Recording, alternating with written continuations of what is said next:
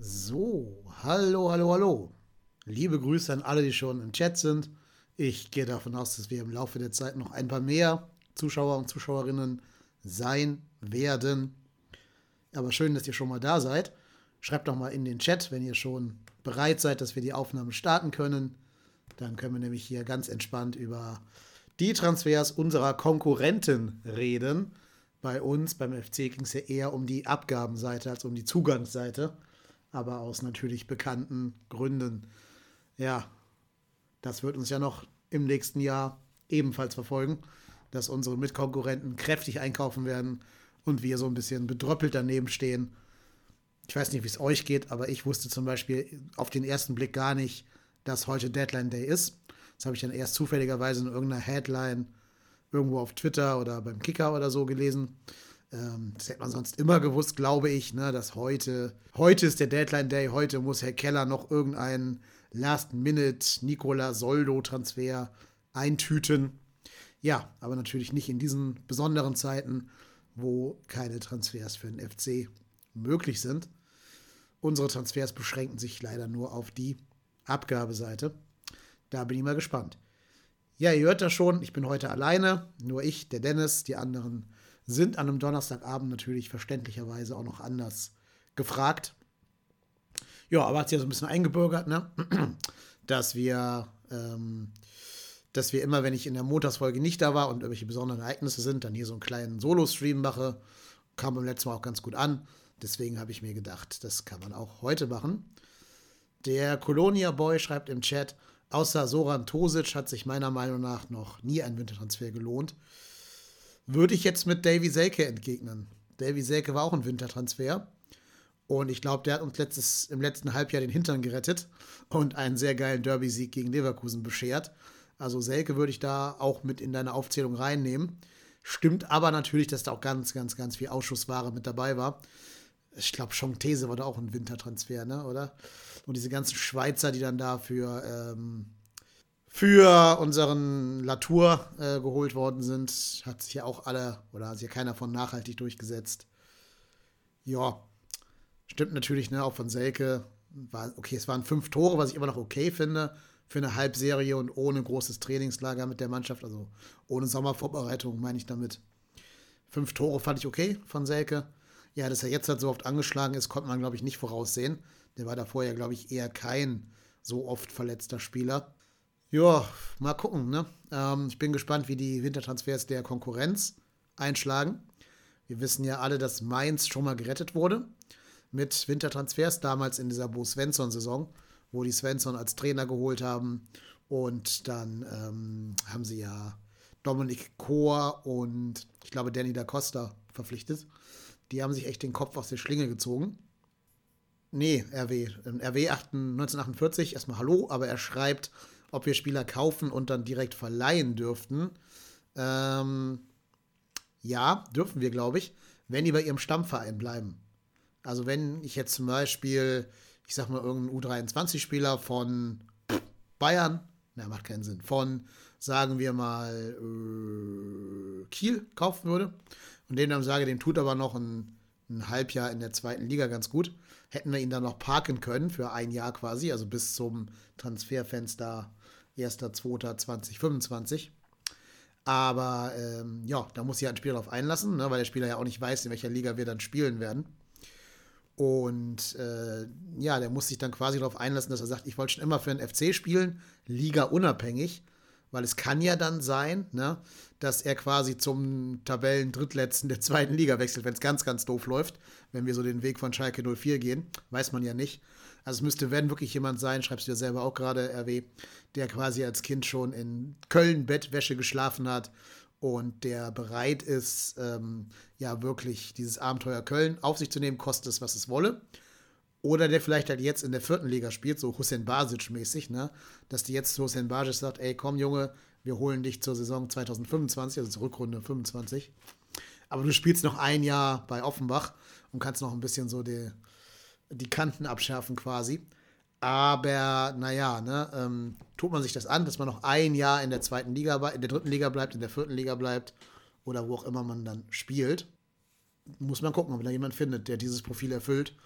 Was ich mir gedacht habe, was man ja tun kann, also wir dürfen ja verpflichten. Es ist ja kein Verpflichtungsverbot. Wir dürften hier nur nicht registrieren. Was man vielleicht im Sommer erwägen könnte, ist aber auch nicht ohne Risiko und da sage ich auch, da muss man ganz vorsichtig sein. Und man kann ja überlegen, ob man sich Spieler holt, die vielleicht gerade sich in der, in der Sommerpause im Trainingslager ihrer Mannschaft irgendwie so einen Kreuzbandriss geholt haben oder so. Wenn man weiß, dass die eine gute Heilprognose haben, weil die vielleicht erst 22 sind oder so, also weil die jung sind und ein Kreuzbandriss ja eigentlich fast jeder Profi mal in seinem Leben hat und heutzutage auch nicht mehr so karriereende Verletzungen sind, dass man dem quasi sagt, ey Junge, komm, wir holen dich. Du wirst schon mal verpflichtet, aber nicht registriert. Kannst ja eh nicht spielen, weil du halt verletzt bist und erst in einem, in einem halben Jahr eingesetzt werden kannst. Aber du hast den Vorteil, du kriegst eine bessere medizinische Abteilung bei uns, weil die Mediapark Klinik Köln ja einen wirklich sehr guten Ruf genießt. Und vielleicht, wenn der jetzt irgendwo in, ja, sagen wir mal, in was weiß ich, Bad Reutlingen spielt, nee, in Paderborn spielt oder so, haben die vielleicht nicht dieselben medizinischen Möglichkeiten. Dass man den dann im Sommer dann holt, verpflichtet, aber erst dann zum Winter ähm, registriert. Aber auch da sagt man natürlich, ne, du kriegst halt einen Spieler, der gerade von einer Kreuzbandverletzung genesen ist. Ja, ist halt die Frage. Ne? Es kann jedem passieren. Es kann ja auch so Kalajdzic-mäßig passieren, dass du einen gesunden Spieler holst, der sich im ersten Training dann quasi direkt das Kreuzband reißt bist ja auch nicht vorgefeilt. Also insofern ähm, ist es vielleicht ein Risiko, was man eingehen würde, wenn man sagt, da ist eine gute Heilprognose. Aber es ist natürlich dann wieder so ein kniemaladen Spieler. Und da wissen wir alle, ne, liebe Grüße an Sebastian Andersson, kann auch schnell nach hinten losgehen. Also ja, das ist halt die Situation, in der wir stecken. Das ist so der einzige Typus Spieler, der vielleicht für uns in Frage kommt. Und halt eben die, die noch ein halbes Jahr beim Heimatverein rumspielen möchten, bis sie dann im Januar 25 für uns registriert werden können. Schwierig, schwierig, schwierig. Vor allen Dingen, weil wir können nachher auch mal ein bisschen gucken, welche Spieler uns im Sommer alle verlassen könnten. Das ist auch eine sehr, sehr lange Liste. Und die, da wird mir ein bisschen Angst und Bange, wenn ich diese Liste sehe. Aber machen wir in Ruhe. Äh, ich finde, wir schauen erstmal auf die Transfers der anderen Abstiegskandidaten. Da ähm, ist ja einiges passiert leider. Also ich finde, wenn man realistisch ist und mal auf die Tabelle schaut, kann man ja bei Abstiegskandidaten eigentlich nur noch so direkt jetzt von uns von Mainz und von Darmstadt sprechen. Wir haben ja zum Glück gerade noch diesen Relegationsplatz inne, auch wenn Mainz natürlich noch dieses Nachholspiel gegen Union hat. Aber spätestens, wenn Union das gewinnt, sind die weg. Dann, dann sind die mit 20 Punkten davongezogen und hatten dann 8 Punkte mehr als wir, die Unioner. Ja, und wenn Mainz gewinnt, dann müssen wir halt gucken, dass wir irgendwie an Mainz wieder vorbeikommen. Aber ich denke, es ist fair enough, wenn man sagt, der Abstiegskampf beschränkt sich jetzt gerade aktuell auf Mainz und Darmstadt. Und die haben halt alle leider schon relativ gut zugeschlagen auf dem Transfermarkt. Gerade in der Offensive haben alle beide noch was getan. Können wir mal ein bisschen im Detail drauf gucken. Ähm, die Mainzer haben sich ja Jessica Gangkamp geholt von Eintracht Frankfurt. Der kam natürlich bei Frankfurt nicht so zurecht, wie er sich das selber vielleicht vorgestellt hat und wie das vielleicht auch die Idee hinter dem, hinter dem Transfer von ihm war, von Hertha zur Eintracht. Das muss man auch sagen, Gangkamp hat eigentlich nirgendwo, wo der war, mal viele Tore geschossen. Der hat für Hertha mal in 19 Spielen zwei Tore, in 18 Spielen vier Tore und für die Eintracht jetzt in 23 Spielen drei Tore. Dann war er mal kurz bei Kräuter Fürth, da hat er dann in sechs Spielen zwei Tore geschossen. Ist jetzt alles nichts, wo du Angst vor haben musst. Aber ich finde, ein Gangkampf könnte so ein Cordoba sein. Also so ein, so ein Spieler, wenn da der Knoten einmal platzt, dann ist der plötzlich gut. Weil der bringt ja alle Voraussetzungen mit. Ne? Der hat eine gute Physis, der ist körperlich sehr robust ist richtig schnell unterwegs, äh, bringt also viele, viele kmh auf die Strecke. Und ähm, ja, also das könnte könnt so einer sein, wenn der mal irgendwo knallt, dann knallt der richtig. Ich hoffe halt, dass er nicht in Mainz knallt. Also es wäre mir lieb, wenn er noch ein Jahr damit warten würde, mit seiner, seiner, seiner Knallung. Ähm, Fände ich gut, weil dann hätten wir da ein bisschen weniger von ihm zu befürchten. Ähm, aber es ist jetzt nicht der Transfer, wo ich sage, da muss ich unbedingt so ganz viel Angst vor haben. Da macht mir der Transfer von Nadim Amiri zu, zu den Mainzern schon ein bisschen mehr Sorgen, weil ich finde, das ist so genau das Puzzlestück, was denen da gefehlt hat in ihrem Kader. Den Mainzern. Muss man gerade einen Schluck trinken. Hier alleine labern macht echt durstig. Ja, ne? also wir gucken mal gemeinsam auf den, auf den Sturm oder auf die Offensive äh, der Mainzer. Dann werde ich euch erklären, warum ich finde, dass der Amiri da ziemlich gut reinpasst. Die Mainzer hatten nämlich so ein bisschen, fand ich, so ein, so ein kreatives Loch da im Mittelfeld. seit die, quasi seit die Kevin Stöger abgegeben haben, äh, haben die da so niemanden, der mal so richtig die Stürmer in Szene setzen kann oder will. Das haben sie jetzt so ein bisschen geholt mit Amiri. Ne? Also, was man sich ja vielleicht gar nicht mehr vorstellen kann heute. Amiri hatte mal einen Marktwert von 17 Millionen Euro. Ne? Kann man sich halt echt heute nicht mehr vorstellen heutzutage. Aber so in dieser Hoffenheim-Zeit, als der äh, so der, ja, so, so ein bisschen der, ich sag mal, neue heiße Scheiß da war aus Hoffenheim, da hatte der mal einen Marktwert von 17 Millionen. Und so einer spielt jetzt quasi for free in Mainz. Also der ist ausgeliehen, klar, die werden da irgendwie ein bisschen Leihgebühr zahlen, die werden auch sein Gehalt da stemmen müssen irgendwie. Aber für das, was Mainz ist, für das, was Amiri ist, hat, glaube ich, Mainz schon ein Regal nach oben gegriffen und sich bei einem Spieler bedient, der halt eben im Regal über den, über den steht. Ähm, und ja, ich glaube, das ist ein Spieler, der am ehesten noch über die Assists kommt. Schießt jetzt selber auch nicht die ganz vielen Tore, aber selbst bei Leverkusen hat der in 100 Spielen noch 18 Assists und 8 Tore beigesteuert.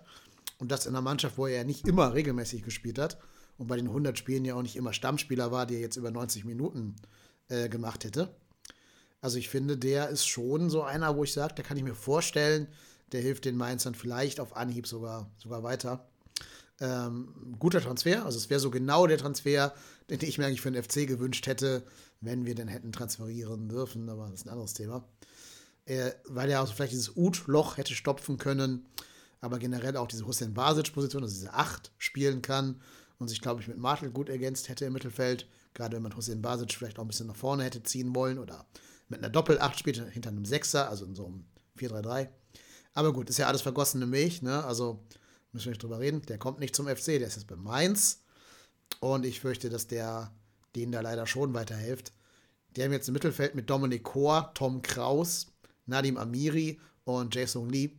Das ist auf dem Papier schon gut. Also, das ist jetzt kein Mittelfeld, wo du sagst, die müssen zwingend auf Platz äh, 17 oder 16 der Tabelle stehen.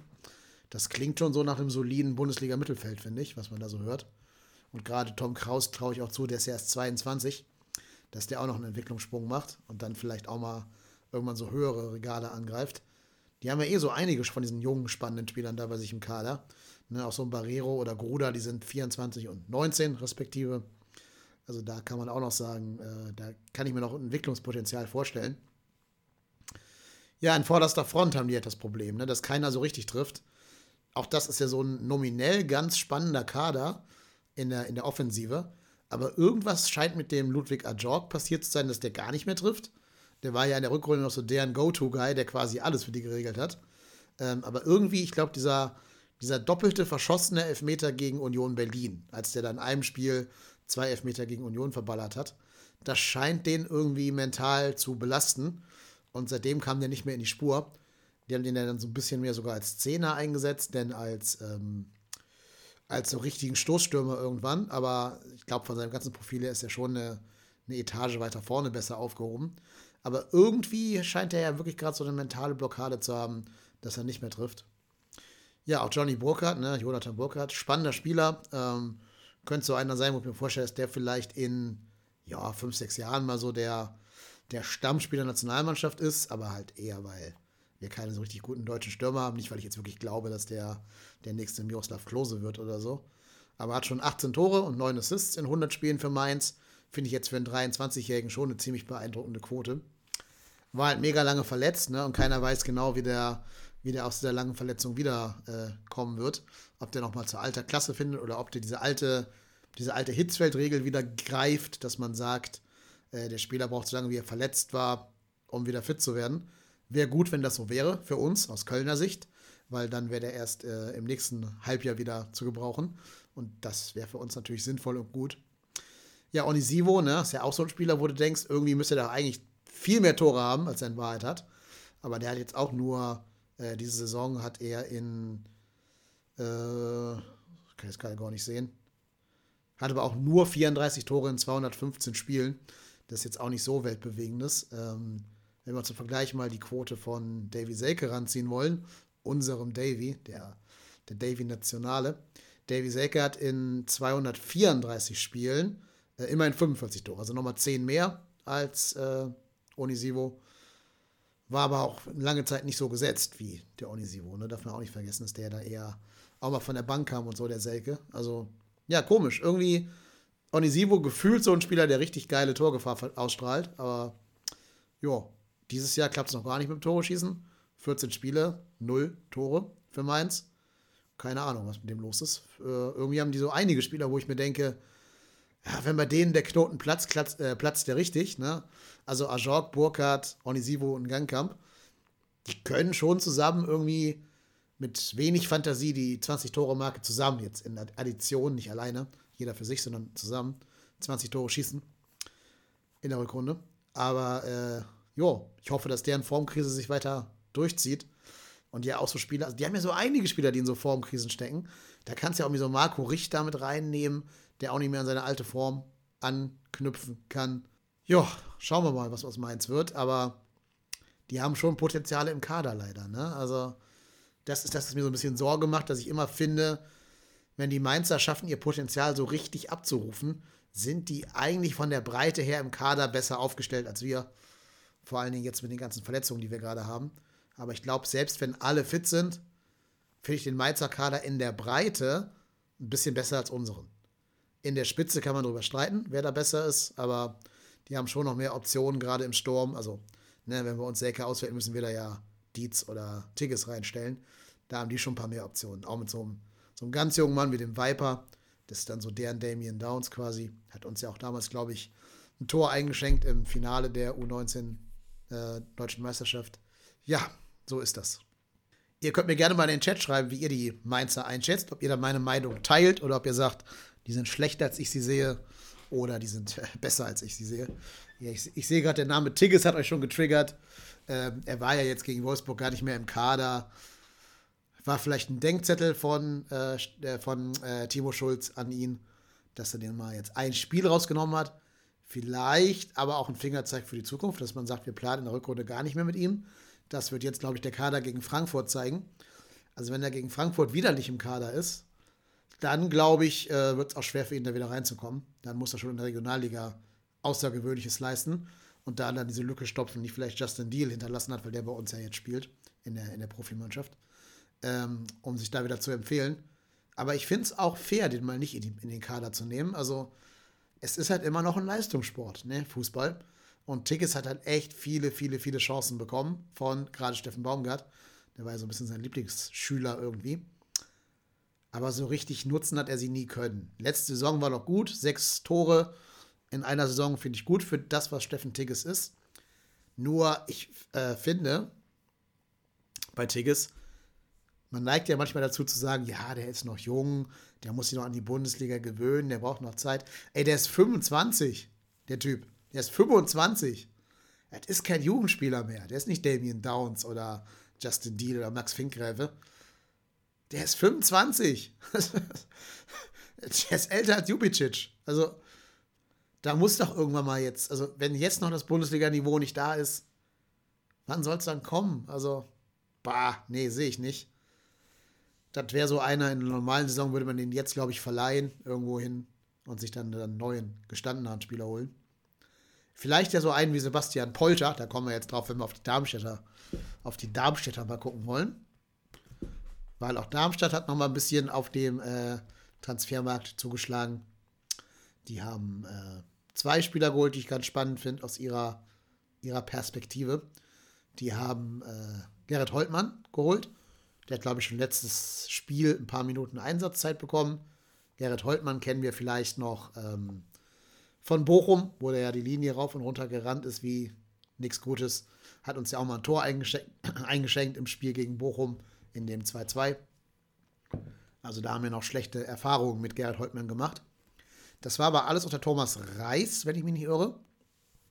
Der ist ja dann bei Thomas Letsch so ein bisschen aus dem Kader rausgefallen. Und ähm, ja, dann, also aus dem Kader nicht, aber aus der Startelf rausgefallen und musste sich dann mit so Teilzeiteinsätzen wieder empfehlen. War aber nicht mehr der gesetzte Stammspieler, der noch unter Thomas Reis gewesen ist. Und ähm, ja, das hat ihn, glaube ich, dazu bewogen, sich dann doch ausleihen zu lassen.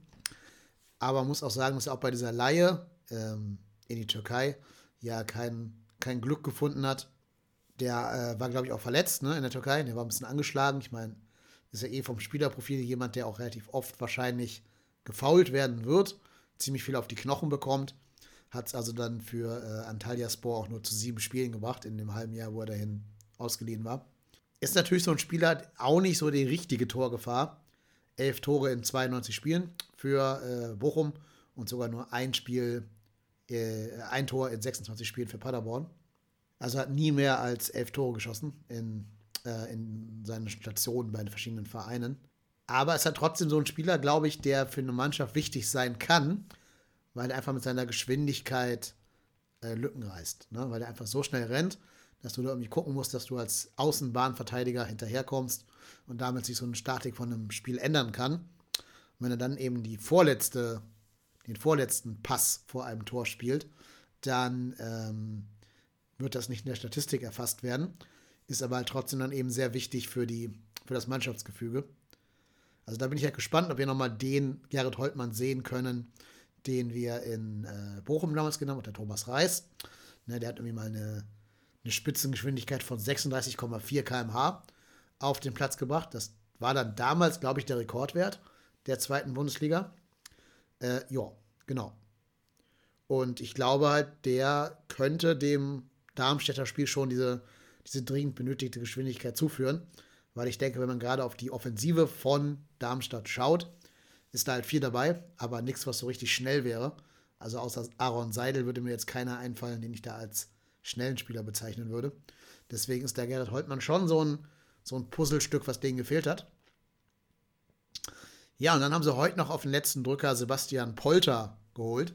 Sebastian Polter kennen wir alle noch von Union Berlin und von Schalke, Schalke 04.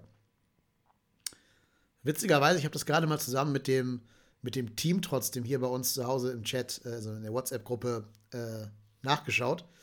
Polter hat fast die gleiche Statistik wie Davy Selke über seine Karriere gesehen. Also Polter hat die Hälfte der Spiele in der Bundesliga gemacht gegenüber Selke. Polter hat 116 Bundesligaspiele, Selke hat 234 äh, Bundesligaspiele. Aber er hat auch die Hälfte aller Tore geschossen, also genau gleich. Ne? Halbe Anzahl Spiele, halbe Anzahl Tore. 21 Tore bei Polter, 45 Tore bei Selke, doppelt so vielen Spielen. Holtmann braucht 207, nee, 251 Minuten pro Tor.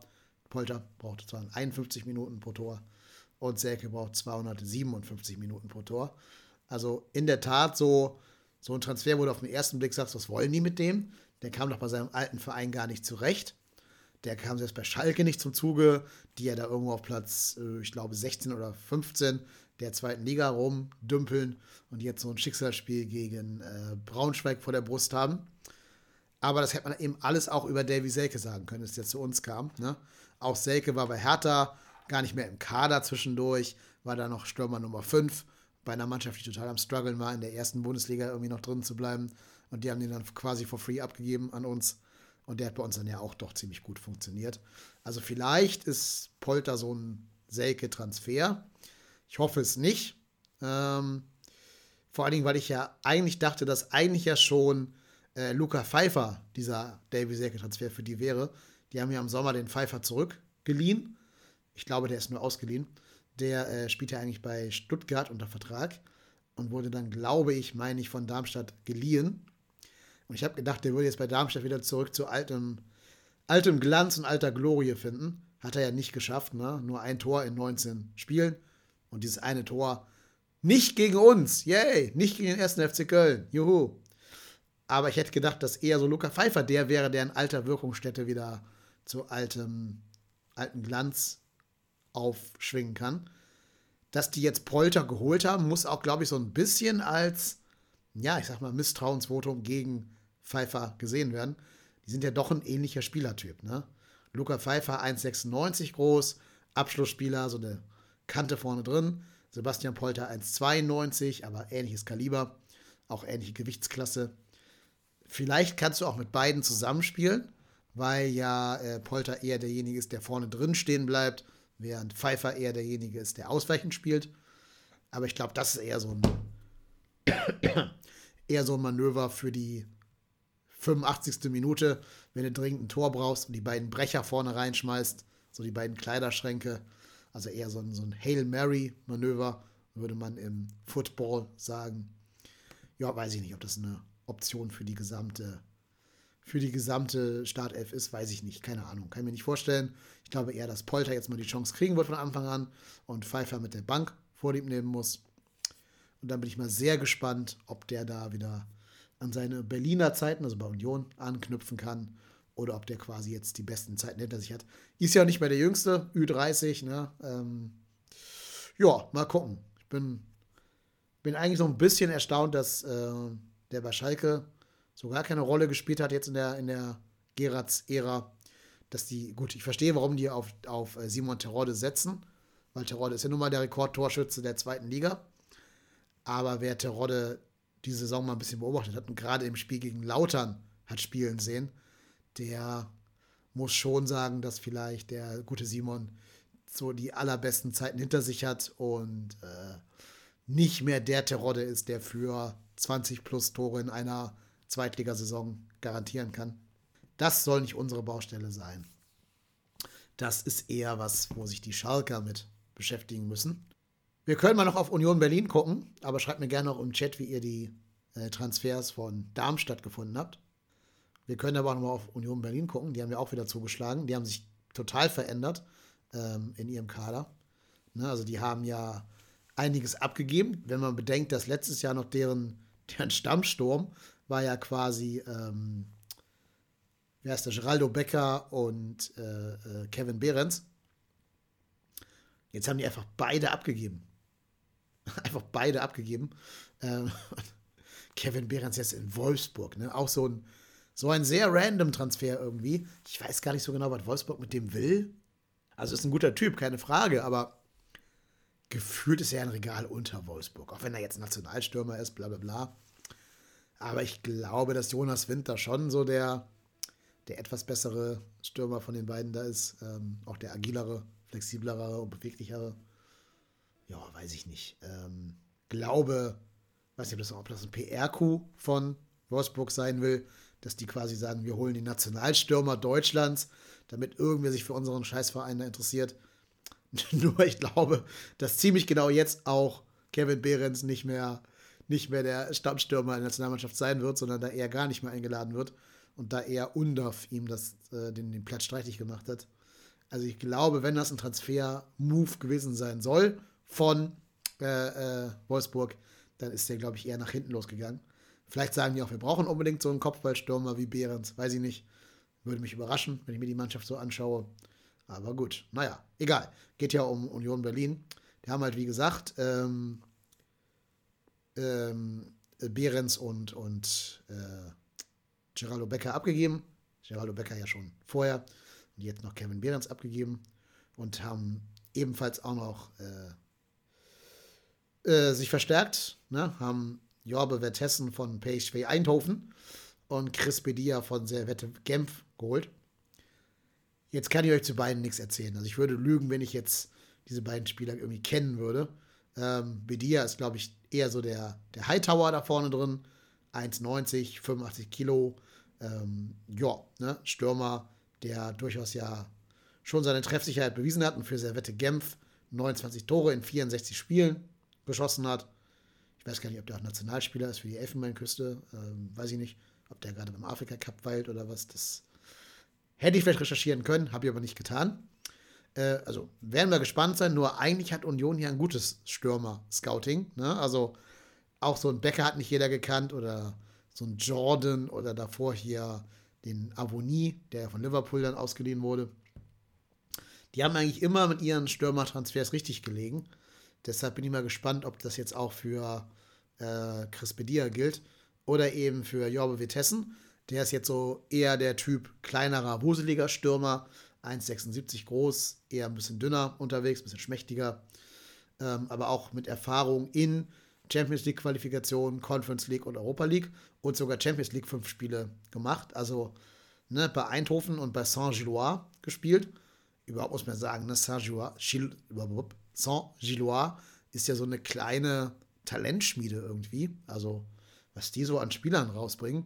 Also allein so Boniface und so ist schon, ist schon ganz geil. Ähm, ja, aber halt Eindhoven, da hat er dann auch zwölf Tore gemacht in 66 Spielen. Ist okay. Und vielleicht ja ein spannender Sturm, dass du so einen großen, kantigen Typen drin hast und einen so einen kleinereren, wuseligeren Spieler. Äh, auch noch ganz jung, 23 erst, ne? also kann sich auch noch verbessern. Und wie gesagt, für das Alter mit 23 schon so viele Spiele in der Champions League und so gemacht zu haben, finde ich schon gut. Und natürlich haben die auch sich Kevin Behrens geholt für die Abwehr, um da hinten so ein bisschen, äh, Quatsch, nicht Kevin Behrens, Kevin Vogt geholt für die Abwehr, um da hinten so ein bisschen Stabilität reinzubringen. Bin mal gespannt, ob er das kann oder ob der so ein, so ein One-Trick-Pony ist, der nur in Hoffenheim funktioniert. Wir haben ja auch noch alle Erinnerungen an Kevin Vogt. Bei uns ja nie so ganz glückliche Figur gemacht, allerdings auch auf einer anderen Position. Hat bei uns ja immer Mittelfeld gespielt und nicht in der Innenverteidigung. Nur ich denke mal, eine Innenverteidigung mit Vogt und äh, Knoche ist schon okay. Oder auch Juranovic oder so. Und dann kannst du auf den Flügeln, äh, kannst du dann ja mit Gosens oder Roussillon oder so spielen. Also ist, ist, schon alles recht namhaft. Auch noch so Leute wie Diogo Leitsch in der Hinterhand und Döki und so. Also schlecht ist es nicht, was der Union Berlin rumstehen hat. Ist ja auch ein Kader, der Champions League gespielt hat. Darf man nicht vergessen. Auch wenn da deren Umbauarbeiten weitergehen. Ich bin halt gespannt, äh, ob Union so ganz da unten den Sprung rausmachen wird, wenn Rani Kedira wieder fit ist. Der war jetzt ja die ganze Hinrunde quasi verletzt. Ähm, Leiduni kommt vom kommt vom Afri Afrika Cup zurück, ist aber, glaube ich, nicht derjenige, der unter dem neuen Trainer, dem, äh, dem verrückten Argentinier, liebe Grüße an Erik, so richtig gesetzt ist. Also der scheint nicht so ganz auf Leiduni zu setzen, während der ja bei Urs Fischer so der, der Stamm-Mittelfeldspieler war. Äh, ja, also da muss man mal gucken, ob die das schaffen, da in ihr Mittelfeld ein bisschen Ordnung reinzubringen. Anscheinend stellt sich da gerade André Schäfer so ein bisschen als der Joker rein. Das ist ja ganz spannend. Da sieht man so, da sieht man so diese Trainerauswirkungen.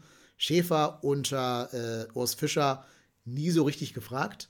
Jetzt unter Bielica dann plötzlich doch wieder ein spannender Mann für die Zukunft. Also, jo, muss man gucken, ob die das schaffen, da jetzt wirklich eine klare Startelf rauszuarbeiten, die auch alle dann fit und gesund bleiben, weil die ja auch mit Axel, äh, Alex Kral und äh, Luca Toussaint ja noch einige Spiele in Hinterhand haben. Und dazu gibt, haben die ja einen Stürmer, liebe Leute, ich muss es leider jetzt erwähnen, den Namen. Achtung, Trigger Warning. Jetzt mal kurz 30 Sekunden nach vorne springen, wenn ihr das nicht hören wollt. Aber die haben ja einen Stürmer, der gerade ein bisschen in Fahrt kommt und der auch unter dem neuen Trainer aufblüht. Und das ist natürlich Benedikt Hollerbach. Ne? Also jetzt die letzten Spiele drei Tore geschossen. Äh, ja, leider, leider, leider, leider kommt der Junge. Ne? Was soll man machen? Ja, im Chat fragt der Tiley68, was bringt es uns, äh, wenn wir das jetzt hier hören? Wir können ja nichts machen. Das macht einen nur traurig, dass wir nicht selber agieren können auf dem Transfermarkt.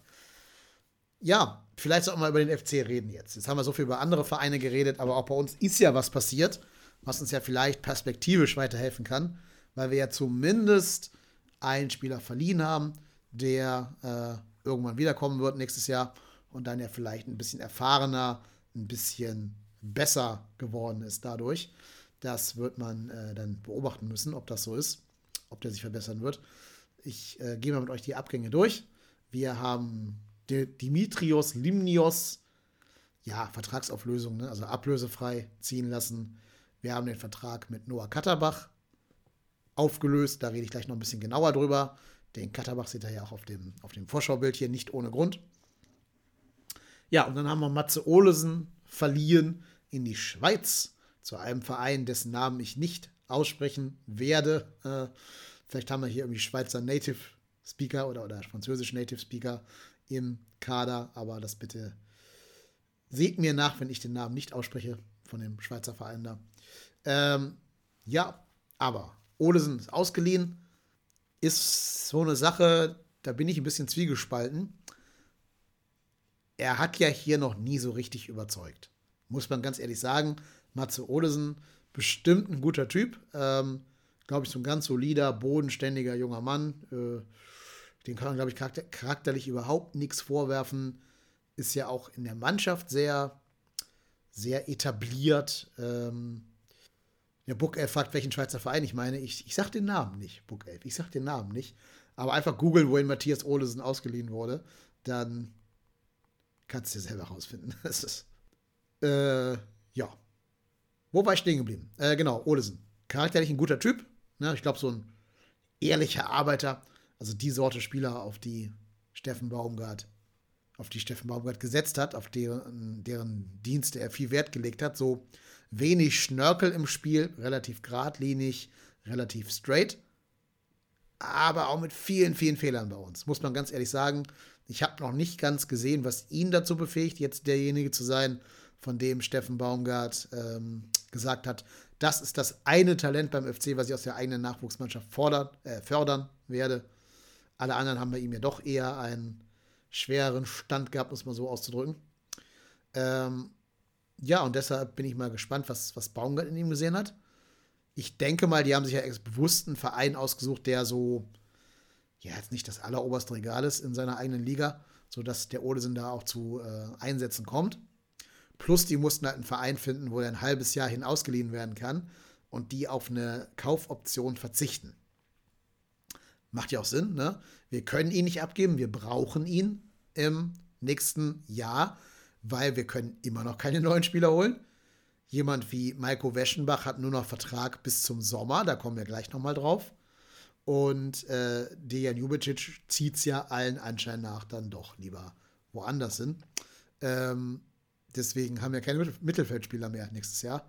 Da brauchen wir einen Olesen. Deswegen macht es schon Sinn, ihn jetzt auszuleihen er hätte es auch schwer gehabt, auf Einsätze, Einsätze zu kommen, kommen, solange Erik Martel und äh, Dennis Hussein Basic fit sind und performen. Und auch ein Jubicic kann ja da in der Mitte spielen. Ich frage mich halt nur, was machen wir, wenn sich jetzt einer von den beiden ernstlich verletzt? Also, Gott bewahre, ich klopfe auf Holz. Aber was machen wir, wenn sich Erik Martel oder Dennis oder, oder Dejan Jubicic verletzen? dann wäre Olesen schon ein Kaderspieler gewesen, der vom Profil her hätte eingesetzt werden können. Dann müssen wir da quasi schon wieder keins hinstellen. Oder halt irgendeinen Abwehrspieler irgendwie umfunktionieren oder so. Keine Ahnung. Also ich hoffe und bete einfach, dass Hussein Basic und Martel noch äh, 16 Spiele plus Relegation in den Knochen haben, ohne sich zu verletzen. Also das ist meine große Hoffnung. Ja, und wenn dann, man hat ja jetzt Weschenbach wieder hochgezogen zu den, zu den Profis. Ich bin bei Weschenbach aber ehrlich, ich glaube, der ist noch nicht so weit wie Max Finkgräfe zum Beispiel. Ich glaube, das hat auch einen Grund, dass eigentlich alle Trainer noch nicht so ganz auf ihn setzen bei den Profis. Äh, ganz, ganz guter Junge. Ich glaube, der macht mir auch viel Spaß, den zu sehen in der, in der U-Mannschaft. Ne? Aber hat er schon Bundesliga-Niveau? Schwierig, also auch körperlich einfach. Ne? Wenn er den mal so anschaut, der ist ja schon noch ein schmales Hemdchen so. Ähm, ist Hussein Basic natürlich auch. Ne? Auch Dennis Hussein Basic ist jetzt nicht die Erik Martel-Kante, kann man auch nicht behaupten.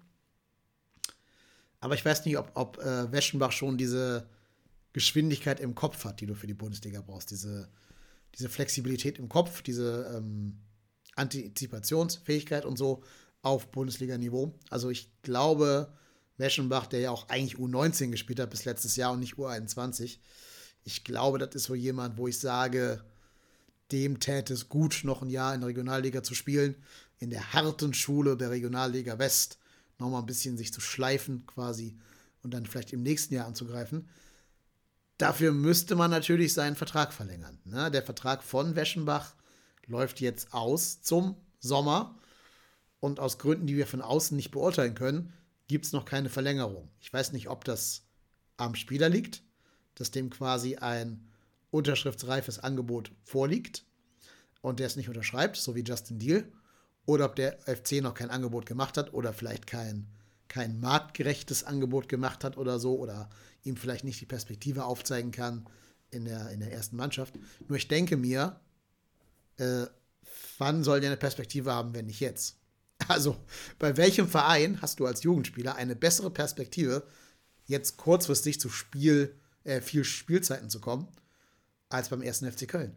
Wir können im Sommer immer noch keinen Spieler holen, wenn nicht irgendein Wunder passiert und irgendwie der König der FIFA, Infantino, eine, so, eine Generalamnestie ausspricht oder irgendwas in seiner Gnade.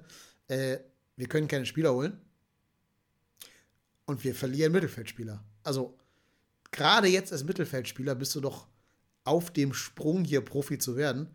Warum jetzt nicht noch ver verlängern? Ja, und ich glaube sogar, dass Weschenbach die zweite Liga ein bisschen besser täte als direkt die Bundesliga. Ich glaube, da ist der Sprung halt nicht ganz so hoch von der Regionalliga aus. Und äh, wir müssen ja damit leben, dass es ein realistisches Szenario ist, dass wir absteigen. Ist jetzt gar nicht pessimistisch gemeint, einfach nur realistisch gemeint. Ähm, ja, und da bin ich mal sehr, sehr gespannt, ob man es irgendwie schafft, den Jungen zu signen, zu verlängern, damit der bitte, bitte, bitte bei uns bleibt, weil wir können echt nicht uns erlauben, den auch noch zu verlieren. Wäre bitter.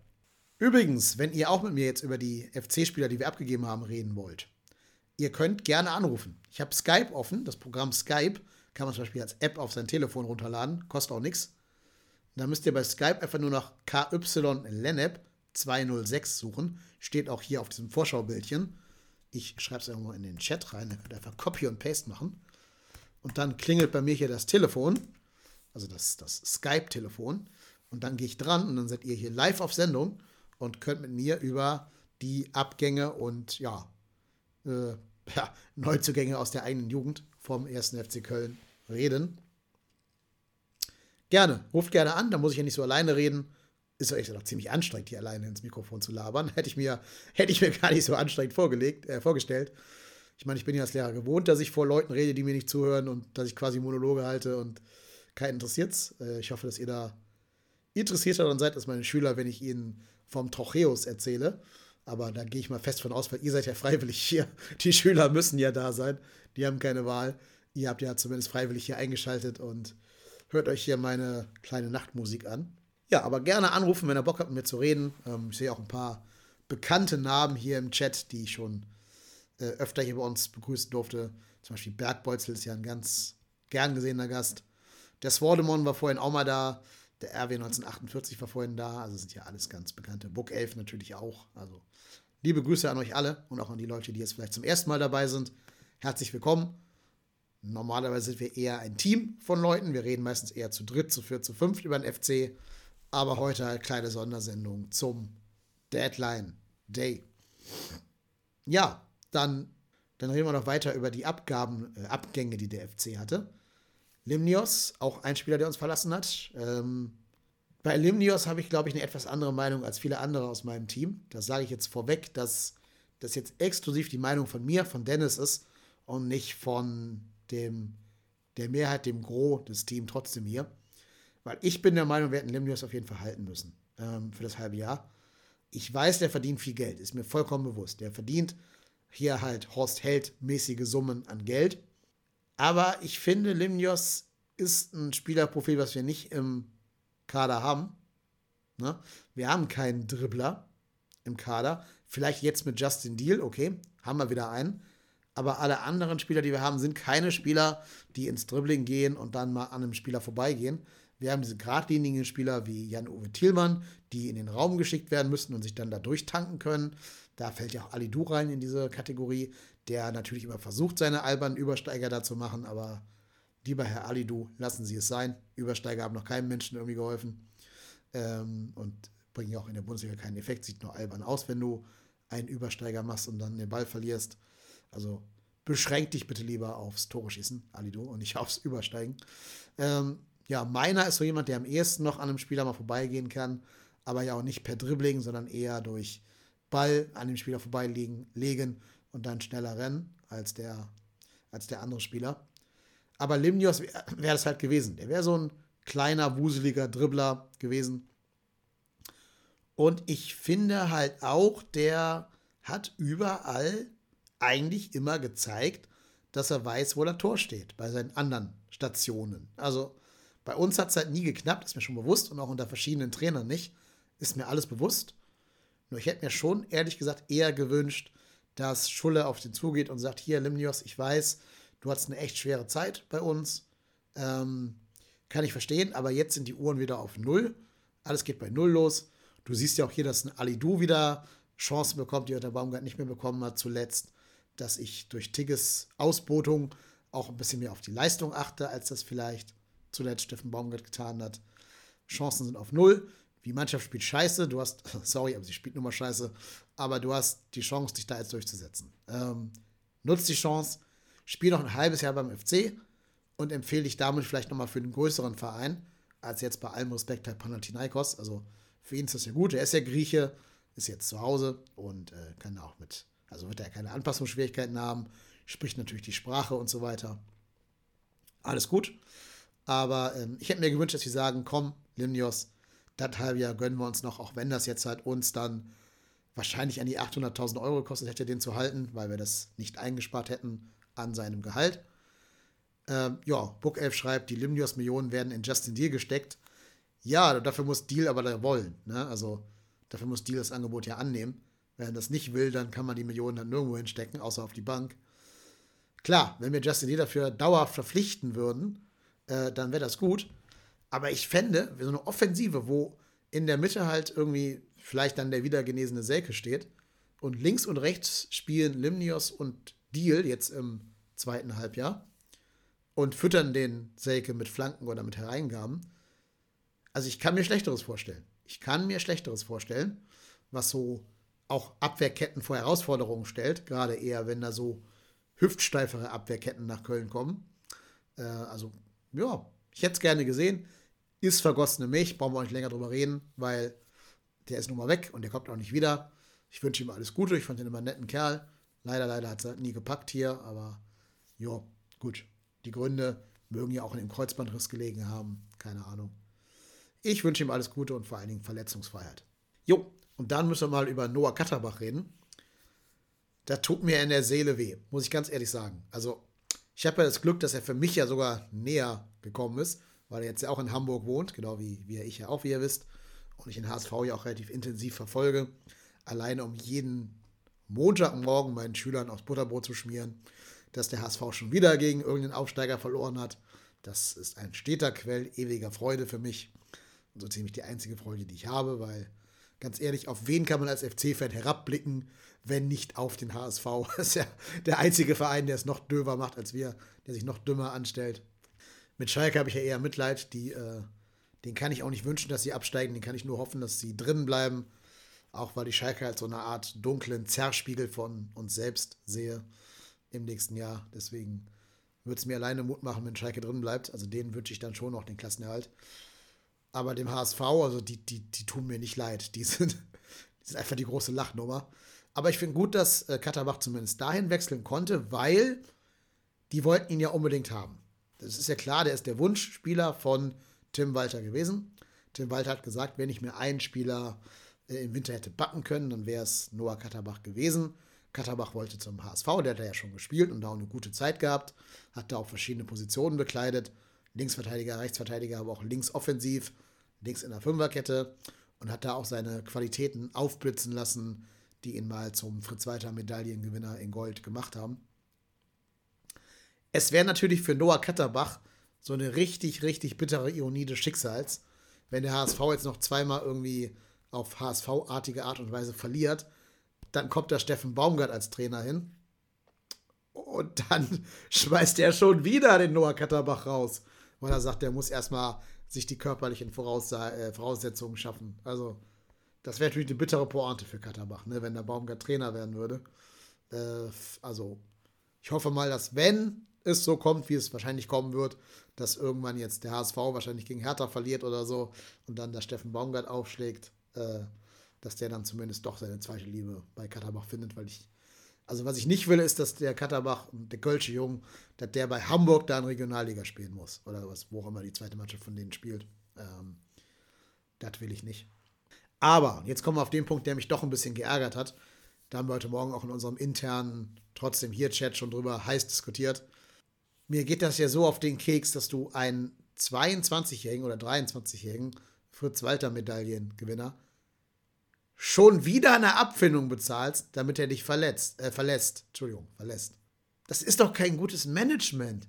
Wie kann das denn sein, dass wir dauernd Spieler abfinden müssen, damit die zum anderen Verein gehen? Und dann da Stammspieler sind. Das war bei Terodde schon genauso. Wir haben, ich glaube, es war auch, war es der HSV oder Schalke, wo Terodde von uns hingegangen ist? Weiß ich gar nicht mehr. Aber wir haben ja dem aufnehmenden Verein den besten Torschützen der zweiten Liga geschenkt. Und wir haben da Geld draufgezahlt, dass der geht. Ja, ich weiß, dass der einen dicken Vertrag hat und dass der auch hier so um die eine Million im halben Jahr verdient hat oder so 800.000 Euro für ein halbes Jahr.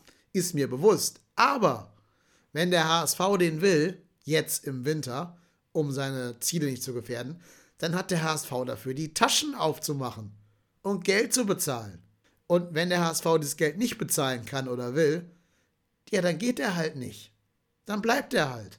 Dann spielt er halt zur Not als teuerst bezahlter Regionalligaspieler bei uns in der zweiten Mannschaft und füllt da die, die Finkgräfe-Lücke.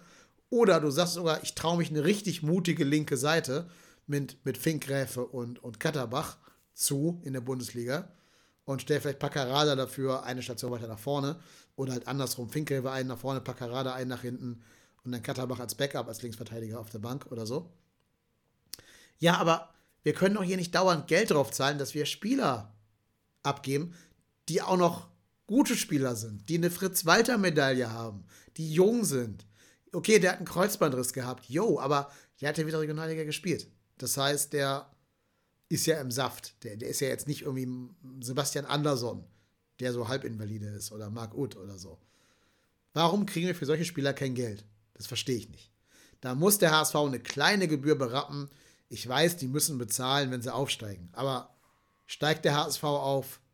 Die Geschichte lehrt mich eher nein. Tut er nicht. Also insofern werden wir kein Geld für ihn sehen und haben noch Geld draufgezahlt, dass der geht. Und das verstehe ich halt nicht. Das, da ist Keller nicht der Erste, der diese Entscheidung trifft. Auch Horst Held hat ja Millionen von, gefühlt jedenfalls Millionen von Euro für Abfindungssummen bezahlt. Und das verstehe ich nicht. Und ich finde, da muss auch mal ein Journalist drauf gucken. Jemand, der da wirklich auch ein Netzwerk hat und recherchieren kann und so, der muss mal das recherchieren. Wie viel Geld haben wir in den vergangenen Jahren, den letzten fünf Jahren vielleicht, für Abfindungen verbrannt? Das kann doch nicht sein, dass wir hier jeden Spieler immer mit einem Geldsäckel verabschieden müssen, weil wir die ansonsten anscheinend hier nicht loswerden. Das kann doch nicht sein. Das regt mich tierisch auf. Also nicht die Personalie Katterbach. Wie gesagt, ich gönne dem seinen Wechsel. Ich bin froh, dass der jetzt beim HSV wahrscheinlich mehr Einsatzzeiten bekommt als bei uns und dass der nicht mehr Regionalliga spielen muss. Da ist er vielleicht auch zu gut für. Ich mag den Jungen total gerne und ja, vielleicht sehe ich ihn ja mal in, in Hamburg hier. Ne? Noah Katterbach, komm in die Kolonia Bar, wenn der FC spielt. Kölsch geht auf mich und auf den Reik und auf den Erik. Ähm, macht das. Aber es kann ja nicht sein, dass wir solche Spieler, die hier echt mal eine verheißungsvolle Zukunft hatten und hier richtig gut gestartet sind, dann wieder das Geld hinterher schmeißen müssen, damit die gehen. Und jetzt fragt der Book Elf, ob der in Relegation gegen uns spielen dürfte. Ich weiß es natürlich nicht. Es gibt keine, keine News dazu. Aber ich glaube, wir sind zu dumm, um da eine Klausel einzubauen, dass der nicht spielen darf. Ich glaube, wir sind dafür zu dumm oder zu ehrlich, zu nett, zu Christian Kellerich, um so eine Klausel einzubauen. Ich wette mit euch, dass Urbich so eine Klausel nicht in seinem Leihvertrag mit Fürth stehen hat, dass Tim Lemperle da so eine Leih, äh, in seinem Leihvertrag nicht so eine Klausel drin stehen hat. Und ich wette mit euch, dass Gatterbach das auch nicht in seinem Vertrag stehen hat. Dass du nicht sagst, ihr darf nur zu euch kommen, wenn ihr uns versprecht, dass ihr eine Relegation Adduktoren Beschwerden hat, Beschwerden hat und nicht spielen kann. Leider, leider Gottes. Kurze Reha. Da sind wir zu bräsig für. Also vielleicht durch im Unrecht, werden wir dann sehen, wenn es zur Relegation gegen den HSV kommen sollte. Dann werden wir sehen, ob er in der Startelf steht oder im Kader steht oder nicht. Aber ich wette mit euch, wir haben da keine Klausel eingebaut. Und jetzt sagt, Bookf sagt, wäre eine blöde Klausel. Nee, sehe ich nicht so. Sehe ich nicht so. Ich finde, alles, was deinen potenziellen Gegner äh, schwächt, ist eine, ist eine gute, äh, ist eine gute Klausel. Alles, was deinen Gegner schwächer macht, wenn die Relegation spielen gegen Mainz, ist mir scheißegal, ob, ob der da spielt oder nicht. Ist mir kackegal. Aber gegen uns. Ne? Wenn er gegen uns spielt, dann will ich nicht, dass der Lemperle spielt, dann will ich nicht, dass Orbich da spielt und dann will ich auch nicht, dass Katterbach da spielt. Vor allem, weil Katterbach natürlich auch, der will es uns ja beweisen, dass wir ihn zu Unrecht weggeschickt haben und der hat ja nichts zu verlieren. Also Orbich und Lemperle, die hätten ja zu verlieren, dass sie dann selber nächstes Jahr wieder zweite Liga spielen müssen, wenn sie uns eine Relegation abschießen würden, oder wenn, wenn der Obich da alle Bälle hält oder so, die hätten selber was zu verlieren für sich selber. Katterbach ja nicht. Der würde gewinnen, weil er dann aufsteigen würde, weil er dann erste Liga spielen würde und weil wir äh, dann in der zweiten Liga rumdumpeln müssten. Also, das ist so ein Szenario, der graut mir vor. Ne? Also, mein Horrorszenario ist ja, Steffen Baumgart und Noah Katterbach spielen in der Relegation gegen uns. Wobei ich aber auch sage, wenn das so kommt, wenn das so kommt, dass Steffen Baumgart Trainer vom HSV wird und die Relegation gegen den FC spielt. Ihr werdet es hier zuerst hören. Ich bin der erste Podcaster, der sagt. ich lasse mich an den Worten messen, aber wenn der FC in der Relegation gegen den HSV spielt und der HSV-Trainer heißt dann Steffen Baumgart, wird Justin Deal die beiden Spiele seines Lebens machen. Justin Deal hat so eine Krawatte auf Baumgart, wette ich drauf mit euch. Ich weiß es natürlich nicht, aber Baumgart war ja derjenige Gatekeeper, der ihn da von der Profimannschaft ferngehalten hat. Sieht man ja daran, dass in der Sekunde, wo Baumgart weg ist, sofort Justin Deal begnadigt wurde. Also, ich wette mit euch, Justin Deal wird so on fire sein. Der wird dem Baumgart da zehn Tore einschenken wollen und wird wahrscheinlich sogar drei schießen gegen diese, gegen diese doch sehr löchrige HSV-Abwehr. Gerade auch, weil Baumgart ja nur kein Trainer ist, der eine Abwehr stabilisieren kann. Äh, also insofern, wir sagen ja immer ausgerechnet Katterbach, ausgerechnet Baumgart. Nee, nee, Freunde. Ich sag, ausgerechnet Justin Deal schießt Baumgart in die zweite Liga dann oder zum Verbleib in der zweiten Liga. Mark my words. Wenn das so kommt, Justin Deal wird on fire sein in diesen beiden Spielen. Wenn er nicht verletzt ist, dann, ich sag, ich sag, der macht die beiden Spiele seines bisherigen Lebens dann. Dann kann er von mir aus nach Leverkusen gehen oder nach Stuttgart oder so, dann mit dem Erfolg der, der Relegation. Aber boah, wird der on fire sein. Und Finkhilfe wahrscheinlich auch, weil ja auch Baumgart bei Finkhilfe immer da den, den alten weißen Mann gespielt hat, der den nicht so richtig gefördert hat. Also, Book 11 schreibt im Chat, wir landen auf Platz 11 bis 14. Also den Optimismus hätte ich gerne, lieber, lieber Book 11. Deine Worte in Gottes oder Buddhas oder Shivas Gehör. Aber äh, ich gucke mal gerade, wie viele Punkte hat Platz 11. Platz 11 hat 22 Punkte, ist Wolfsburg. Also wenn wir noch 10 Punkte auf Wolfsburg gut machen würden in noch 15 Spielen, ja, ist eine mutige Prognose. Vor allem, weil ja noch 1, 2, 3, 4, 5 Mannschaften zwischenstehen. Ich meine, es geht natürlich. Ne? Guck dir Heidenheim an. Die haben ja auch irgendwie drei Spiele in Folge gewonnen und damit dann neun Punkte gut gemacht auf die Konkurrenz. Oder, oder sieben Punkte gut gemacht oder sowas. Oder auch Werder Bremen mit seinem Doppelsieg. Geht alles. Im Fußball ist alles möglich. Aber Platz 11 ist schon optimistisch. Ich finde ja selbst Platz 14 optimistisch, weil das ja schon acht Punkte sind. Aber das kann ich mir noch ein bisschen vorstellen. Ne? Acht Punkte steht der VfL Bochum mit acht Punkten Vorsprung auf uns auf Platz 14. 20 Punkte haben die jetzt gerade. Wenn wir gegen die gewinnen im Rückspiel, sind es ja nur fünf Punkte. Und natürlich kannst du fünf Punkte gut machen. Das sind zwei Spieltage. Ne? Da reicht eine englische Woche, um die zu überholen, theoretisch dann. Aber ja, erstmal muss der gegen Bochum gewinnen. Ne? Das ist ja auch nicht, auch kein Selbstläufer. Und äh, da bin ich mal gespannt, ob uns das überhaupt gelingen wird. Aber nehme ich. Also ich würde Platz 11 bis 14 nehmen, klar. Ich würde sogar Platz 15 nehmen. Ich würde sogar, wenn ich ganz ehrlich bin, Platz äh, 16 nehmen, wenn ich wüsste, dass wir die Relegation dann erfolgreich gestalten, natürlich. Ja, bin ich mal sehr gespannt. Aber ich sehe jetzt noch nicht die Fantasie für Platz 11, ehrlich gesagt. Also das ist schon, ja, schon sehr optimistisch. Naja, wir werden es erleben. Ne? So, habe ich irgendwas vergessen, was beim FC so los war, abgangsmäßig. Zugänge können wir keine haben, logischerweise. Aber ähm, wir können mal ein bisschen auf die Zukunft schauen. Da hat mir nämlich ein netter Hörer von uns eine Nachricht geschrieben.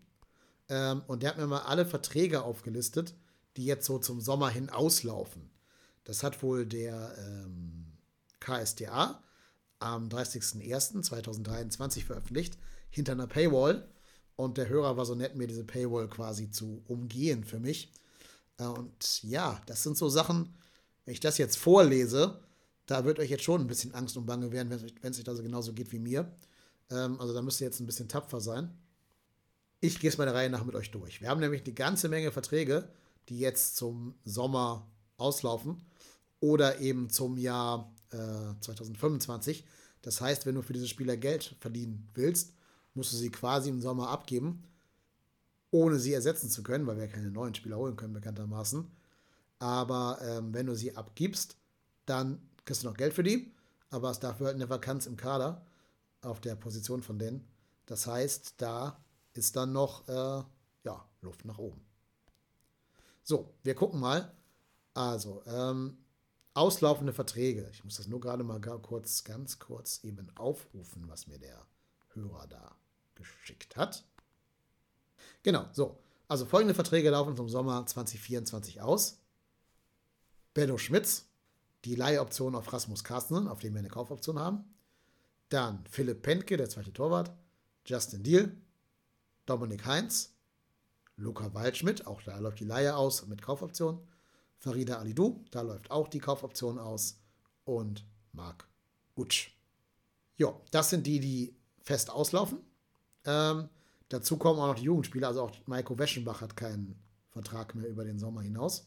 Und dann gibt es Spieler, die eine Ausstiegsklausel haben, laut KSDA, die bei Abstieg gezogen werden kann. Also sprich, wenn wir absteigen, dann äh, würde dieser, dieser, dieser, äh, diese Option greifen, dass man die dann für kleines Geld kaufen kann. Und das betrifft vor allen Dingen Jeff Chabot. Also wenn wir absteigen, hat laut KSTA äh, eine Abstiegsklausel, eine Ausstiegsklausel, äh, dass man ihn rauskaufen kann aus seinem Vertrag. Und dann wahrscheinlich eher nicht für 10 Millionen, sondern wahrscheinlich eher für einen kleineren Geldbetrag. Und außerdem Marvin Schwebe und auch Timo Hübers. So, jetzt habe ich gerade einen Anruf in der Leitung. Kleinen Augenblick, liebe Leute, bevor ich hier weiter monologisiere, will ich einmal hier den interessierten Menschen zuschalten. Den Thomas aus Bergisch Gladbach. Äh, genau, Thomas. Ich schalte dich mal per Skype hinzu. Mal gucken, ob das funktioniert. So, es müsste bei dir jetzt in Skype klingeln, lieber Thomas. So, wir gucken mal kurz. Das ist live, das ist ungeschnitten. Ja, klappt leider noch nicht. Ja, na gut. Das ist dann leider immer das Problem mit der Technik hier. Ich versuche es noch einmal. Nee, Thomas, klappt leider nicht. Tut mir leid. Ruf du mich mal gerne an. Vielleicht klappt es ja andersrum, wenn du mich anrufst. Ähm, ich weiß nicht, kriegen wir eine Fehlermeldung, wenn ich versuche, dich anzurufen. Keine Ahnung, woran es liegt. Sorry. Hätte ich gerne dazu geschaltet, äh, gerade um hier nicht alleine reden zu müssen. Aber, jo, Versuch mal, ruf du mich mal an. Vielleicht klappt es ja, dann nehme ich dich rein. Ich mache mal derweil weiter hier mit der, mit der Liste. Also, Chabot könnte uns verlassen für kleines Geld.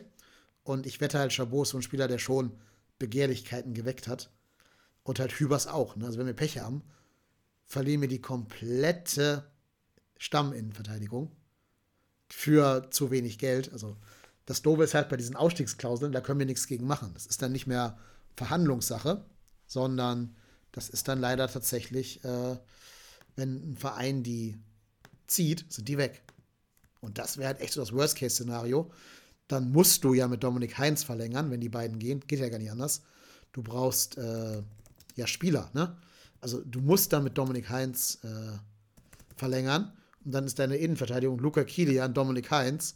Und dahinter sitzt dann ein äh, Elias Bakatukanda auf der Bank das ist jetzt nicht gut, um es mal so auszudrücken. Also, da kann man halt nur hoffen, ja, bei Chabot weiß ich es leider nicht, aber vielleicht hat Hübers ja keine Lust mehr, nochmal sich zu verändern und will bei uns bleiben. Also der Verein kann ja nicht die, die Ablöse da, die, die Ausstiegsklausel ziehen, wenn der Spieler nicht gehen möchte, nicht zu dem neuen Verein kommen möchte. Na, das heißt, also vielleicht sagt, sagt ja der Timo, ach komm, ich bleibe in Köln, ich fühle mich jetzt hier zu Hause. Ähm, ja, Thomas, ich weiß nicht, woran es liegt, sorry. Ähm, keine Ahnung, sorry. Hätte ich gerne dich zugeschaltet. Tut mir leid. Wie gesagt, keine Ahnung, woran es liegt. Ich kriege ja nur mal Fehlermeldungen. Hast du ein Skype-Konto? Ja, wahrscheinlich, sonst könntest du ja nicht da mit mir chatten. Hm. Weiß ich leider nicht. Tut mir leid. Hätte ich gerne zugeschaltet. Naja, ähm, machen wir erstmal weiter. Also, das ist schon eine schwierige Situation, eine ganz, ganz schwierige. Da kann man nur hoffen, dass so Leute wie Hübers dann sagen, der FC bedeutet mir was, die haben mir eine Chance gegeben, die haben mich quasi aus der Versenkung geholt. Ich war in Hannover nur noch irgendwie Bankspieler, äh, hat ja auch eine Kölsche, Kölsche Vergangenheit. Chabot hat uns ja auch einiges zu verdanken, den kannte ja vorher in Deutschland kein einziger Mensch. Sondern ganz ehrlich, wer kannte Chabot, bevor er nach, nach Köln kam? Also nur die ganz tiefen Experten irgendwie. Das ist so einer, wo Kellers seltsame Transferstrategie, äh, oder was heißt seltsame, seltsam ist falsch, aber seine eher so auf Diamantaugen ausgelegte ähm, äh, Transferstrategie, wo die mal funktioniert hat. Aber ähm, ja, ich glaube nicht, dass Chabot jetzt sagt, der FC bedeutet mir so viel, dass ich für die noch ein Jahr zweite Liga mitmache. Deswegen glaube ich, beim Angebot wäre Chabot dann weg und nicht zu halten, weil der würde dann, glaube ich, doch zu einem anderen Verein gehen. Genau, Berg Bolzler hat recht, Soldo kommt zurück vom FCK, von Kaiserslautern. Ähm, ja, gut, also hätte man den auch noch in der Hinterhand, aber hat der euch so richtig überzeugt beim FCK? Ich weiß es nicht. Der war mal kurzzeitig Stammspieler. Zwar genau in der Phase, wo die nicht gewonnen haben. Auch in der Dreierkette, die wir ja auch nicht spielen. Wir spielen ja Viererkette bei uns. Ähm, jetzt ist er wieder rausrotiert beim, bei Kaiserslautern. Und seitdem gewinnen die auch wieder. Das liegt jetzt wahrscheinlich eher nicht an Nicola Soldo, aber ist für ihn persönlich halt unglücklich gelaufen, dass er die Chance eben nicht zur Eigenwerbung nutzen konnte, sondern dann in dieser schlechten Phase Stammspieler war und jetzt, wo er nicht mehr Stammspieler ist, plötzlich gewinnen die wieder alles, da gegen Hertha und gegen Schalke. Ähm, ja, weiß nicht, ob der uns auf Anhieb weiterhelfen kann, aber immerhin, er kennt die Liga. Er kennt die zweite Liga und ist dann vielleicht sogar so ein Stück vor Bakatukanda in der Entwicklung. Ähm, ja, aber trotz allem ne, eine Vierer-Innenverteidigung. Dominik Heinz, Luca Kilian, Nicola Soldo, Elias Bakatukanda. Leute, Leute, Leute. Wird mir Angst und Bange, wenn ich das so höre, ganz ehrlich. Ja, und vor Dingen dann musst du ja überlegen, was ist, wenn die Ausstiegsklausel bei Schwäbe gezogen wird. Dann musst du ja eigentlich mit äh, Pentke verlängern. Weil klar, wir alle hoffen auf Urbich. Der hat sich ja wirklich als richtig großer Rückhalt bei, äh, bei Fürth präsentiert. Ist, glaube ich, auch der Zweitligatorwart mit den meisten weißen Westen, also den meisten zu null Spielen. Ähm, der macht mir da keine Sorgen. Also im Tor habe ich noch die wenigsten Sorgen.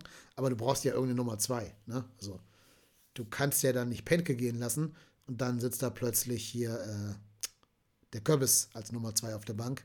Weiß ich nicht, ob ich das gut fände. Aber wie alt ist Penke? 38 oder so? Hast da einen 39-jährigen zweiten Mann. Also, boah. Ist insgesamt eine schwere Situation.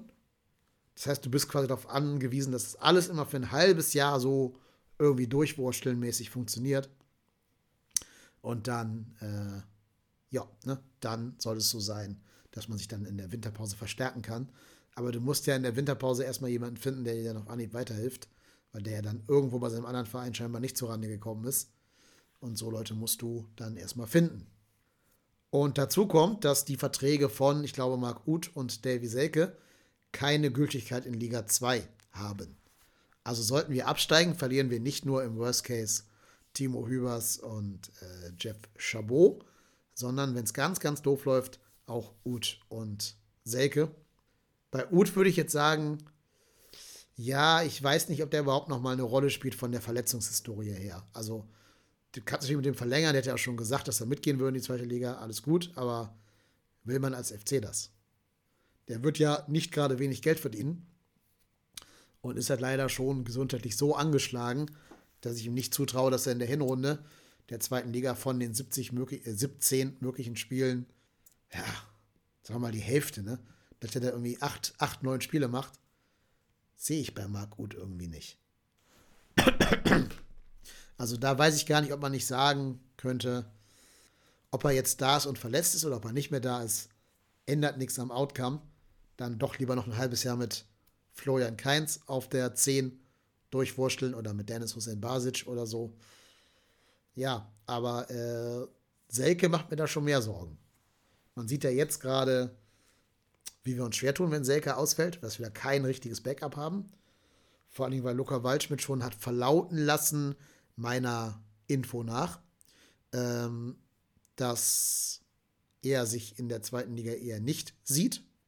Ich weiß noch nicht, ob Selke sich in der zweiten Liga sieht. Ich hoffe halt, dass Selke weiß, dass auch er uns einiges zu verdanken hat. Also auch Selke, die Karriere von Selke war tot. Ohne den FC wäre Selke jetzt irgendwo in, was weiß ich, auch in Antalyaspor oder in, in Eupen bei äh, Floco oder so, bei Florian Kofeld. Weiß ich nicht.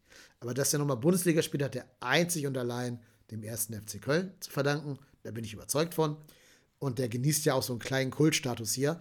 Ne, so Davy Selke Samstag und Derby gegen Leverkusen und bla bla bla. Das ist ja auch was, was so ein Spieler bewegen kann. Ich glaube auch, man tut Selke Unrecht, wenn man den so ganz als Söldner abstempelt, nur weil er mal für Red Bull in die zweite Liga gegangen ist, und statt bei Bremen zu bleiben. Ich glaube, Selke ist schon ein feiner Kerl. So schätze ich ihn schon ein.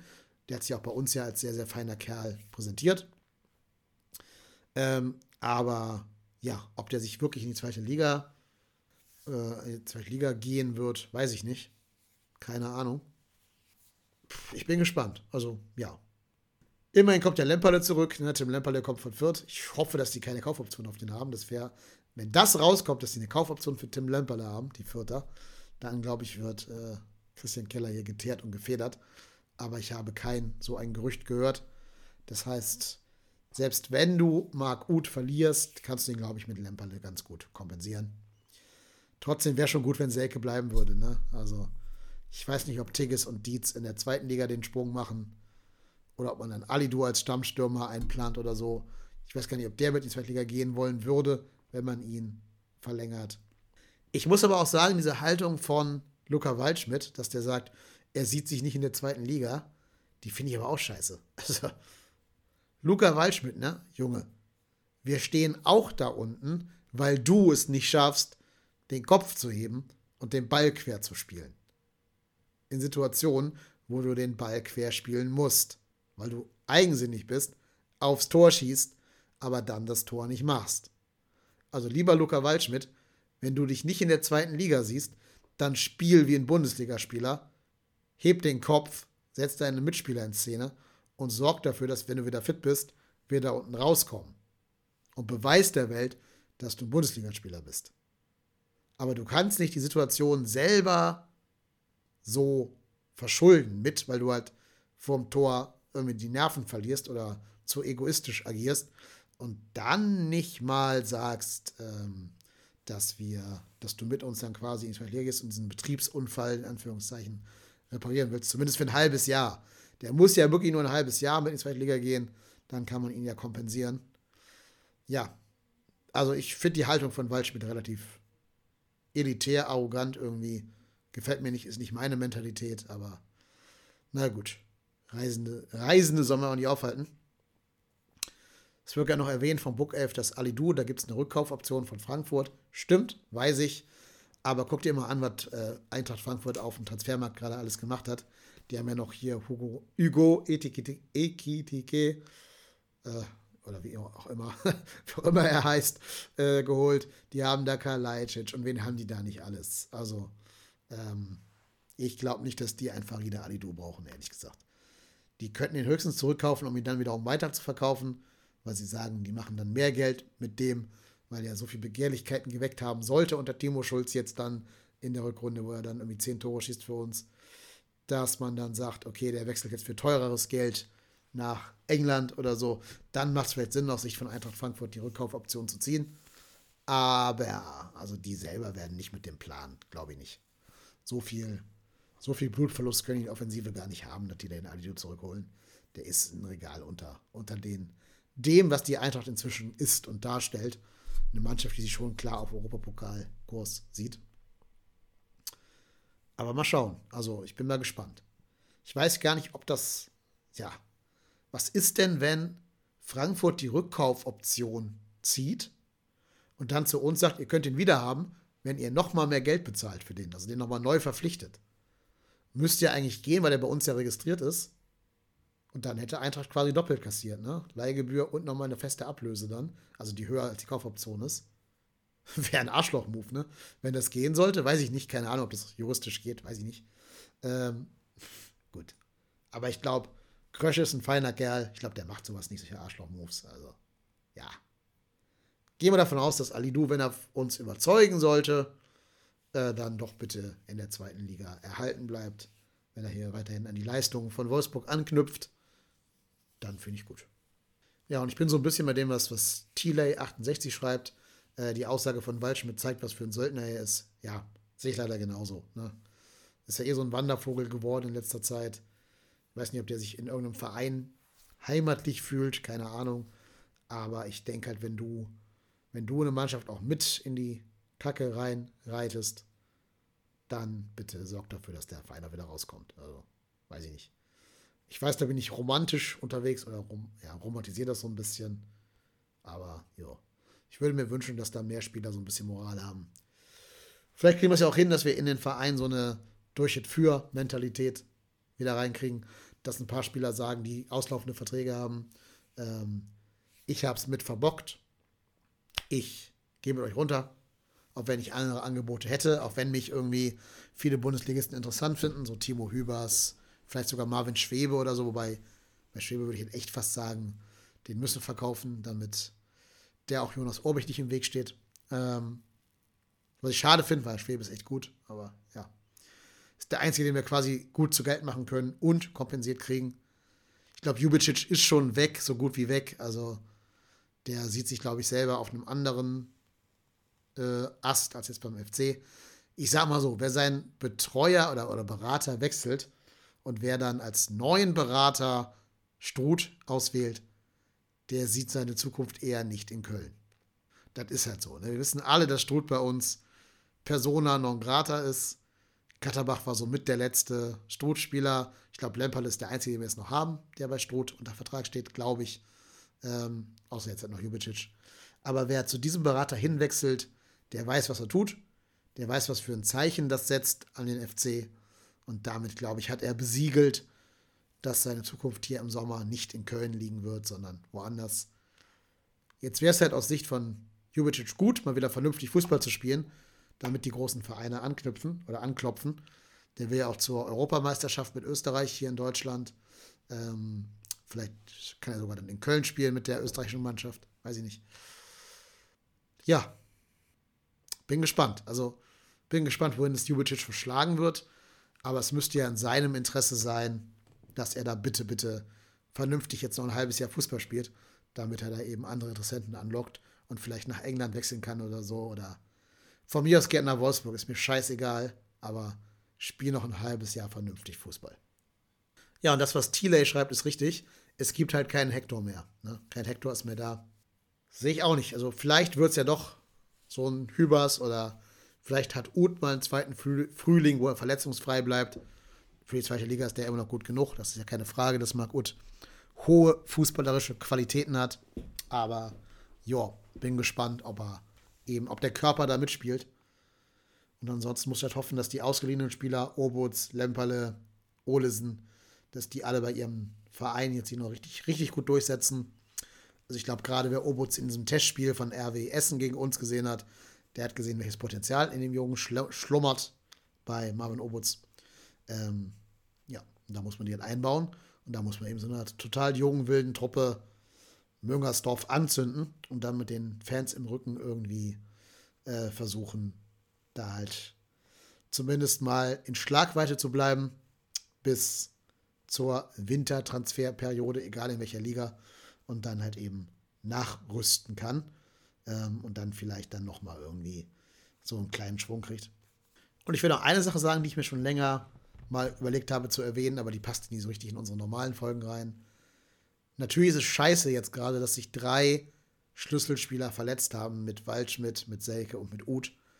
Das Ganze, man muss ja immer versuchen, irgendwas Positives irgendwo rauszuziehen. Und ich glaube, das einzig Positive ist, dass du im März, wenn die drei wieder fit sind, drei gefühlte Neuzugänge bekommst.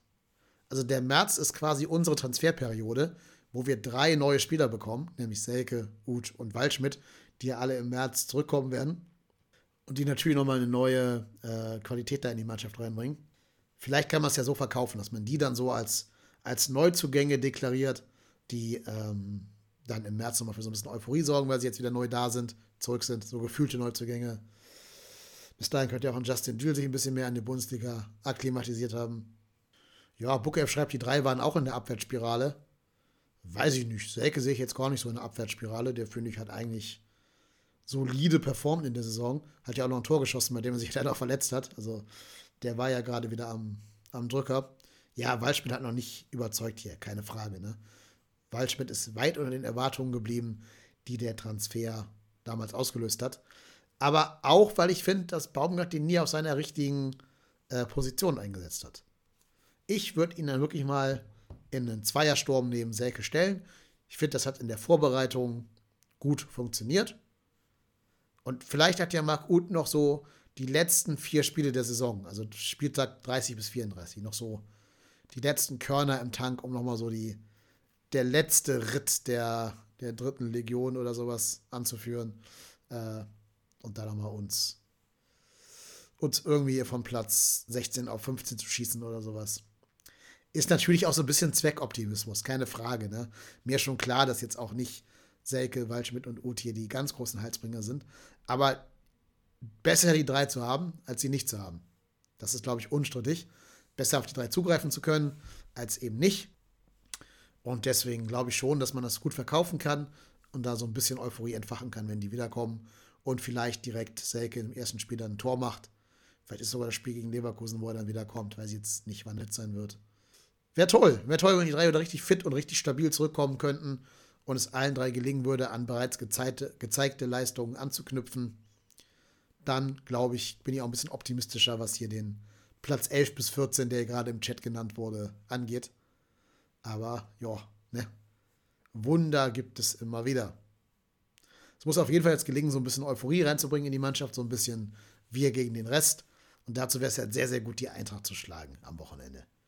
Einfach mal die gute Heimbilanz gegen die Eintracht weiter fortzuführen und die bitte einfach aus Müngersdorf rauszuschießen. Die sind ja auch irgendwie nicht so ganz stabil unterwegs, auch wenn die natürlich von der Kaderqualität her Sphären über uns schweben. Sphären über uns.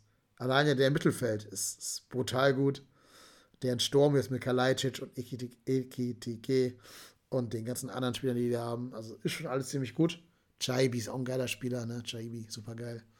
Auch alle zurück vom Asia Cup, äh, vom Afrika Cup. Also super geil.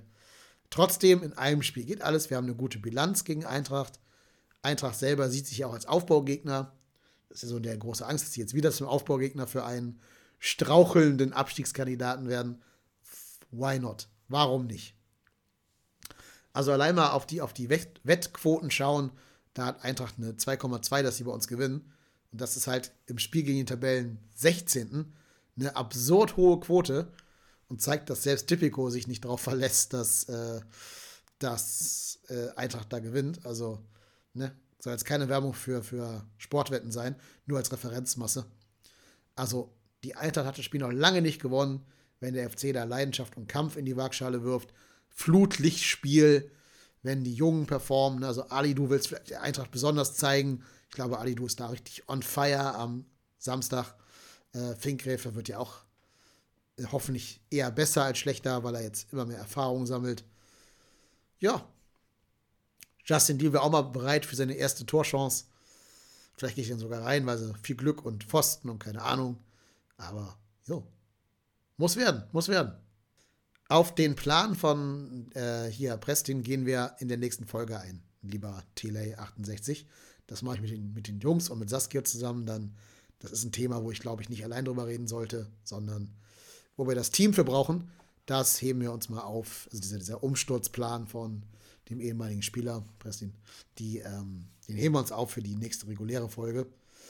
Bin auch jetzt ziemlich durch, was meine Stimme angeht, weil ich jetzt hier wirklich 90 Minuten lang monologisiert habe. Äh, schade hat, dass Skype nicht funktioniert hat beim Anrufen. Keine Ahnung, was da los war. Aber ich gebe zu, ich muss jetzt meine Stimme so ein bisschen, bisschen schonen. Äh, deswegen werde ich mich jetzt so langsam von euch verabschieden. Aber ja, wie gesagt, ne, über, den, über die Palastrevolution von Dieter Prestin reden wir dann bei der nächsten regulären Folge und werden mal dieses 40 Seiten Manifest von ihm da äh, mit euch besprechen. Seid gespannt. Die nächste reguläre Folge wird wahrscheinlich Sonntag oder Montag aufgenommen werden. Wieder live hier auf äh, Twitch. Also gerne hier den Kanal abonnieren, wenn ihr noch nicht Abonnenten sein solltet. Und ansonsten gibt es sie wie immer ein paar Stunden später dann zum Nachhören auf eurem Podcatcher. Ja, vielen Dank an den Chat, die sich da dann doch sehr rege beteiligt haben. War eine sehr schöne Folge mit euch. Waren auch einige Hörer und Hörerinnen hier im äh, Livestream dabei. Das freut mich sehr, gerade bei so spontan, spontanen Sachen, die ich vorher nicht langfristig angekündigt habe, weil ich mir selber erst heute Morgen überlegt habe, das doch mal zu machen. Äh, ja, also vielen Dank an alle, die dabei waren. Freut mich sehr. Und ich wünsche mir, dass der FC am Wochenende gewinnt, dass wir die Eintracht einfach mit so einem richtig souveränen, so 3-0 aus dem Stadion schießen, weil eins zum anderen passt und vielleicht irgendwie ein frühes Tor, wo wir endlich mal ein 2-0 dann nachlegen. Äh, jo. Und damit dann in so einen Vibe, in so einen Lauf reinkommen, wo es vielleicht mal in so einen, so einen, so einen Torrausch mündet. Nie vergessen, liebe Freunde, nie vergessen, neun Spieler, neun Spieler, die gegen Bremen 7 zu 1 gewonnen haben, sind noch bei uns im Kader. Also die können Tore schießen. Die können Tore schießen. Es muss nur alles zusammenpassen. Und warum nicht damit am Samstag beginnen. Genau, Tigges macht drei Tore, so wird das sein. Und eins wieder aus 60 Metern, aber dieses Mal erschwert mit Torwart im Tor. Jut, das soll es für heute gewesen sein. Macht es gut, bleibt gesund, bleibt uns gewogen und äh, ja, gerne wieder dann in die neue Folge, in die reguläre Folge reinhören. Bis dahin, tschö, tschö, alles Gute und ciao.